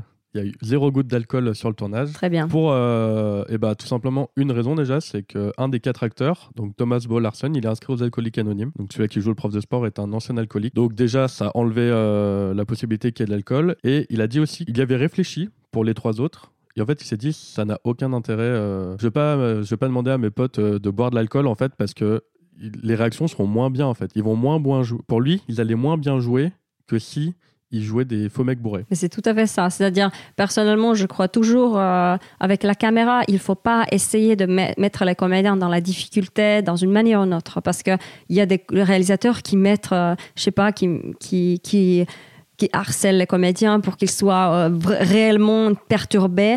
Et en fait, en fait, le jeu caméra, il faut qu'on soit détendu. Euh, mais du coup précis aussi. C'est-à-dire, il faut être détendu et précis en même temps. Et ça demande effectivement de ne pas boire de l'alcool. Donc, quand tu as commencé à parler des bouteilles, je me suis dit, ah punaise, je- Ouais, peut-être que je me suis trompée. Et, et après, je me suis dit, ah, je croise les doigts parce que vraiment, pour moi, ça, c'est la, la réponse euh, professionnelle. quoi. C'est-à-dire, non, on n'est pas bourré, on n'a pas besoin d'être bourré pour jouer à être bourré, on n'a pas besoin d'être dans une, une vraie crise d'angoisse pour jouer, jouer à une crise d'angoisse.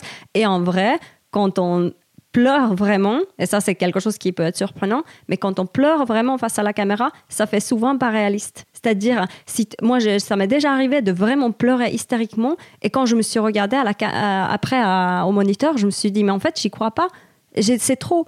Et c'est pour ça que du coup, il faut savoir que la caméra, c'est quelque chose qui, qui modifie les choses. Et justement, c'est c'est complètement en accord avec ce que tu dis. Donc du coup, pour euh, jouer vraiment, les mecs bourrés se sont inspirés de leur propre expérience, de Charlie Chaplin et aussi de vidéos de Russes bourrés sur YouTube. C'est génial. Oui, j'ai vu ça, ça m'a trop fait rire. Vraiment, Chaplin, c'est génial ça. Buster Keaton aussi, Mads Mikkelsen, Oui. il dit que, il dit que ouais, euh, il préfère même Keaton à Chaplin. Mais c'est vrai que c'est des comédiens très corporels. Quand on Ouais. regarde la scène, quand ils sont dans le supermarché, c'est juste une sorte de joie euh, parce que justement, moi, je me suis pas posé cette question hier en, en le regardant. Je me suis pas posé la question si c'était bourré vraiment ou pas. Mm. Je me suis surtout dit, waouh, mais vraiment, c'est la- c'est vraiment magique niveau jeu. C'est de les voir jouer comme ça avec tout le corps, c'est dingue. Et moi, du coup, il y a un truc que je trouve encore plus fou, du coup, c'est euh, Thomas Bollarsen, qui, du coup, lui, est un ancien alcoolique, qui, du coup, joue un mec. Enfin, lui, il a joué, entre guillemets, sa propre. euh, sa- certaines scènes de sa vie, je pense, de sa propre Ah. vie, je pense. Ça nous arrive. Hein. Ouais, Moi, j'ai déjà été demandé pour des choses qui, où il y avait mon histoire. Moi, je connais déjà des comédiens qui ont refusé de jouer dans une histoire qui était trop proche de leur, à- de leur histoire parce que ça s'était passé en même temps. Et c'est vrai que quand on vit des choses très tragiques, il faut faire attention à pas, hum, comment dire, pas aller faire quelque chose qu'on n'a pas travaillé parce que du coup, c'est sûr que ça va remuer des choses. Mais c'est vrai que euh, si on a travaillé sur, sur nos blessures, euh, c'est quand même aussi hyper intéressant de, pouvoir les, comment dire, les mettre en utilisation comment dire, de, de son personnage tout en se protégeant parce qu'il faut pas. Faut, faut faire attention. Je ne suis pas quelqu'un qui va dire aux, comédiens, par exemple en coaching, d'aller chercher sur leurs propres, blessures, leurs propres euh, difficultés. Mais par contre, euh, toute façon, ça va impacter, ça va venir. Euh, les, couches de notre personnalité, nos souffrances personnelles aussi, vont venir dans notre jeu. Et je pense que c'est effectivement pour lui sûrement très intéressant de faire ça. Après, faut être, faut pas être dans le, le moment où il vient d'arrêter de, de boire, par exemple. Oui, ou- non, je pense que c'est une un- un- plus ancienne histoire et comme ça, on peut plus. euh, voilà, parce qu'il faut faire attention à soi aussi, euh, se protéger. Et c'est marrant que tu dis ça parce que du coup, euh, moi je savais pas qu'il avait été euh, alcoolique réellement. Et je trouve que c'est le seul des quatre qui fait pas rire du tout. Je trouve que Ah quand, oui, tu, oui. quand tu Ouais. vois chez lui Ouais, et tout, c'est le seul des quatre où c'est pas un peu marrant. Tu vois, le prof de, le prof de philo, quand il rentre chez lui un peu bourré, sa femme elle le jette du lit et tout.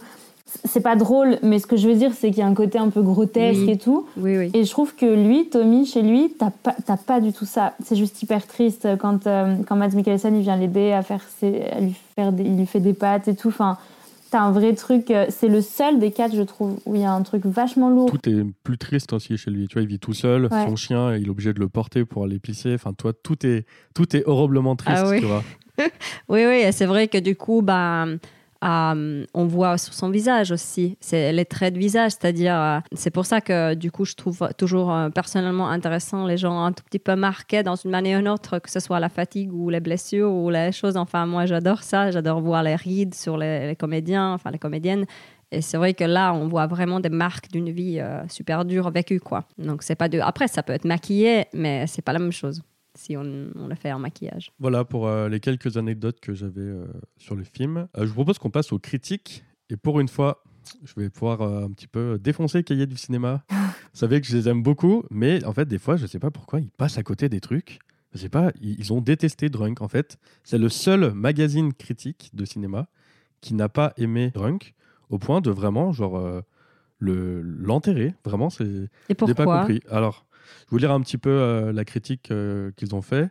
Donc, c'est dans le cahier du cinéma numéro 769 de octobre 2020. Et pour eux, le film est fade, avec un Winterberg qui, je cite, ne sait pas filmer la beauté convulsive, la pantomime grotesque et le lent effondrement des corps alcoolisés. En fait, comme souvent, ils passent à côté genre d'un tout petit truc, et ce qui fait qu'ils comprennent pas le film. Justement, moi je trouve que la force du film, c'est que il n'en fait pas trop, il n'en Ouais. fait jamais trop. T'as pas besoin de les voir, euh, tu les vois déjà bien assez alcoolisés et ivres.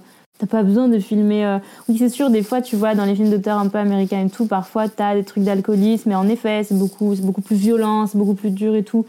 Mais en vrai, t'as pas besoin, là, le propos du film, il est super fort comme ça. Ouais. Ouais, non, mais c'est vrai que personnellement, je suis pas très. J'aime pas trop lire les critiques des films parce que je trouve que ça dépend. Ça dépend vachement, mais c'est vrai que ça. Il y a des moments où j'ai vraiment l'impression que ça crée une sorte de envie chez la personne qui l'écrit de se positionner comme un expert qui et je sais pas pour moi les films sont tellement subjectifs comme expérience enfin donc c'est vrai que c'est important pour moi de, de, se libérer de ce genre de choses mais c'est vrai que c'est surprenant. Là, là, dans ce cas-là, c'est surprenant. Mais c'est vrai que parfois, je me demande aussi, mais c'était le cas pour justement euh, les feuilles mortes euh, de, de Akika Kaurismäki, où je me suis demandé comment est-ce que les Français vont comprendre ça. Et effectivement, j'ai vu beaucoup de, Finlandais dire sur Internet qu'ils avaient vu bah, des, des- Finlandais, euh, immigrants finlandais qui habitent en France, comme moi, et euh, qui se sont dit, euh, bah, j'étais au cinéma, mais en fait, euh, on n'a pas rigolé au même moment Ouais. avec le public français et moi. Et c'est vrai que ça m'est arrivé pareil. Et c'est vrai que l'humour, parfois, c'est. Mais j'ai l'impression que ça se comprend. Enfin, là, tout ce que vous vous dites, euh, j'ai l'impression que c'est pas non plus hyper différent et hyper incompréhensible. Mais c'est vrai qu'il y a des subtilités quand même. J'ai l'impression, et qui n'existent pas forcément dans le cinéma français. Et je pense que c'est pas forcément une question seulement culturelle, mais aussi de, de sensibilité personnelle. Quoi. Mais là, vraiment, moi, ce qui me, ce qui me choque dans le cas de, de Drunk, c'est que vraiment, la critique est assez unanime pour dire que c'est un bon film, sauf les cahiers. Non, on est vraiment au point que, genre, par exemple, Télérama ou Positif, qui sont, entre guillemets, on peut dire, la concurrence des cahiers, pour eux, c'est un 4 étoiles, alors que les cahiers, c'est même pas une étoile, tu vois. Mais c'est. Ah, mais c'est- me- ouais, ils ont été durs. Après, euh, moi là, je suis pas contente non plus contre eux parce qu'ils ont descendu Perfect Days aussi. Et alors que je vois pas comment tu peux descendre Perfect Days, mais euh, bon, voilà. Voilà. Pour vous dire, j'étais à deux doigts de leur faire un mail pour qu'ils m'expliquent, mais j'ai pas pris le temps. Oui, mais parce que je le ferai. Parfois, c'est des choses tellement personnelles. Enfin, c'est un peu comme nous, hein. Euh, Ninon, tu connais aussi la partie actrice, c'est-à-dire euh, le fait d'être rejeté par quelqu'un alors que quelqu'un d'autre t'adore dans un- un- une audition ou un casting. Et, c'est vrai que c'est des choses tellement, tellement personnelles.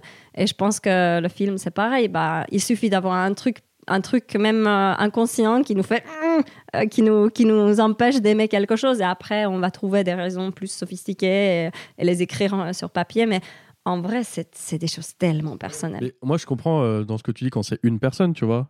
Mais quand c'est toute la rédaction d'un magazine. mais là c'est toute la rédaction Là, c'est est- vraiment toute la rédaction. Ah ouais. Je sais pas, ils ont, ils ont dû faire un. Perfect Days, euh, pareil, euh, c'est toutes les notes. Il a, il a genre une ou deux étoiles, Ah ouais, tu vois, non. et tous, ouais, ça va pas au-delà. À la fin des cahiers du cinéma, il y a un espèce de petit tableau avec le récapitulatif où ils mettent les étoiles là. Là, tout le monde a mis inutile de se déranger. Alors que tous les autres magazines le mettent 4 étoiles. Bref, bon. bah après Ouais, ils bon, ont voulu être un peu rebelles et faire faire les différents quoi Ouais, un peu comme souvent, mais les- bon, là, là, ça marche pas. Heureusement, il n'y a pas que eux, et du coup, je suis allé sur, euh, sur Sens Critique, où le film a 7,3 sur 10.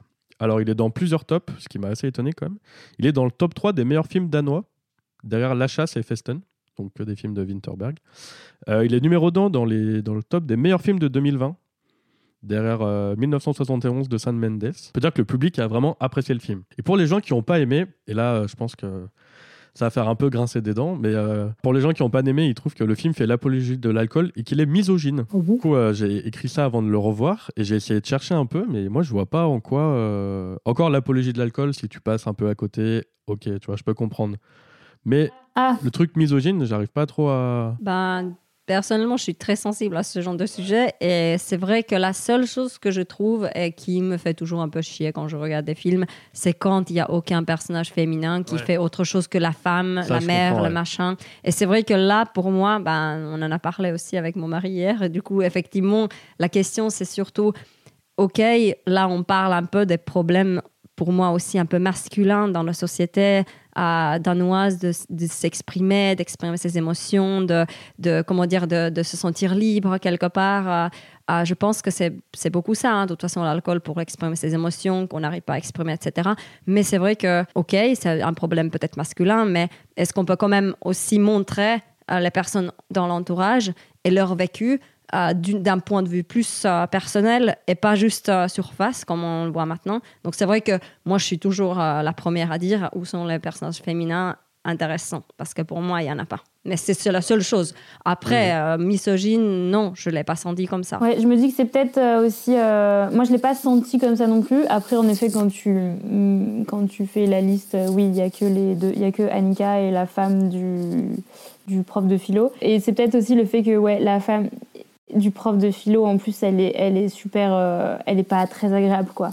Elle est pas très chouette, elle l'engueule tout le temps et tout. Donc, euh, t'as que deux personnages. Il y en a une qui fait la gueule parce que son mari est un peu chiant et l'autre qui l'engueule constamment et qui lui dit d'aller faire les courses.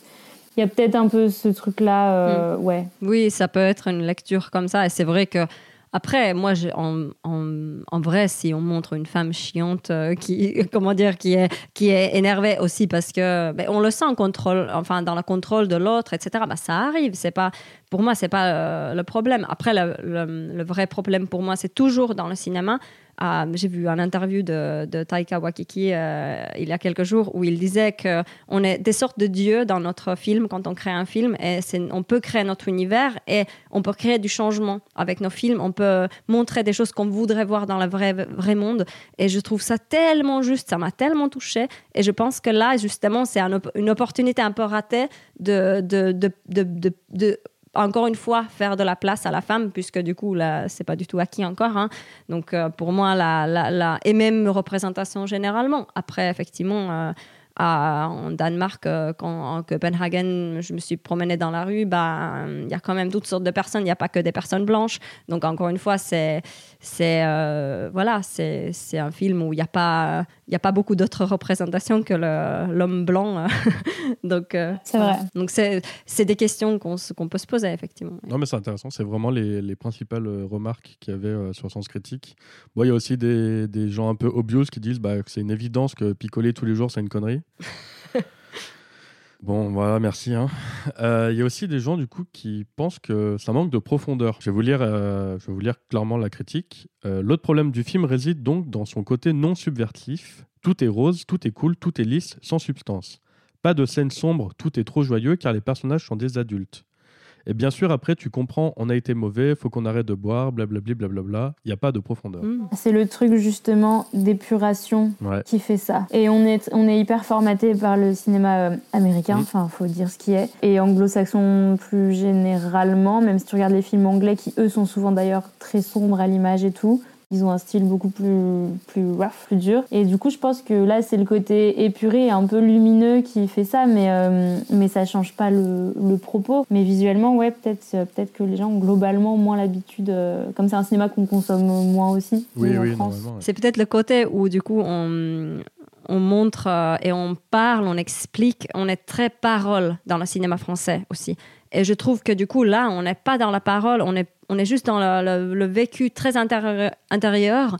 Et, ça, ça, crée quelque chose de à peine euh, visible, euh, mais il faut avoir une sensibilité à le voir. Donc c'est vrai que je pense que oui, je suis entièrement d'accord avec toi, Ninon. C'est comme s'il y avait une, on est un peu formaté à voir quelque chose euh, en France et que ce soit américain d'ailleurs ou anglophone ou, ou français, que du coup, bah nous, les Scandinaves, enfin les Nordiques, on fait un peu différemment, quoi.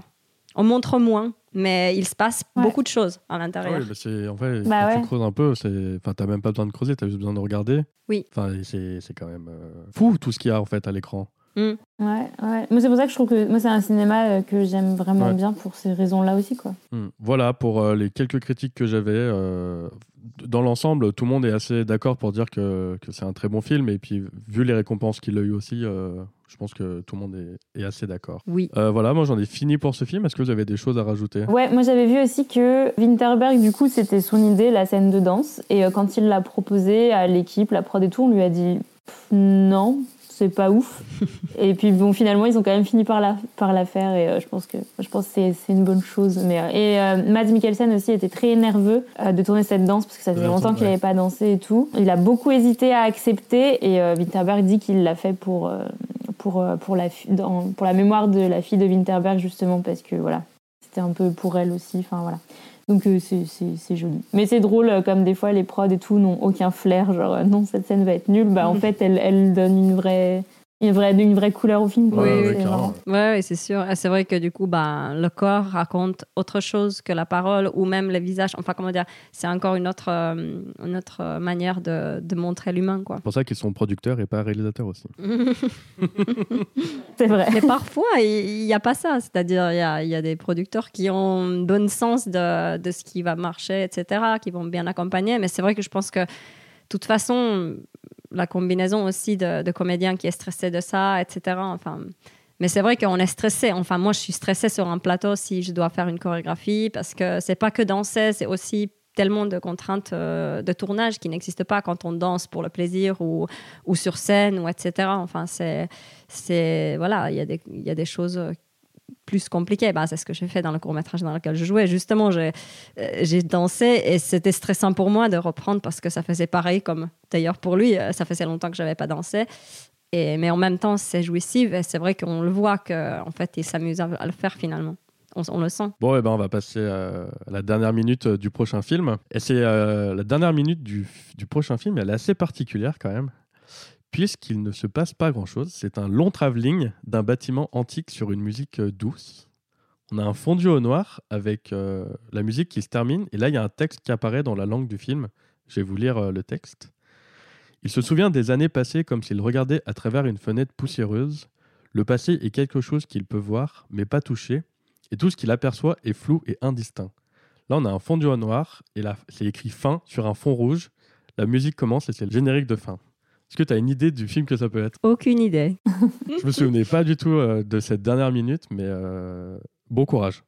Il bah, faut juste taper la, citation. Oui, c'est vrai, euh, bon, et eh ben, en tout cas, merci beaucoup, Salah, d'être venue. Ça merci. fait très plaisir. J'espère que tu as passé un bon moment avec nous. Eh bah, bien sûr, c'était génial.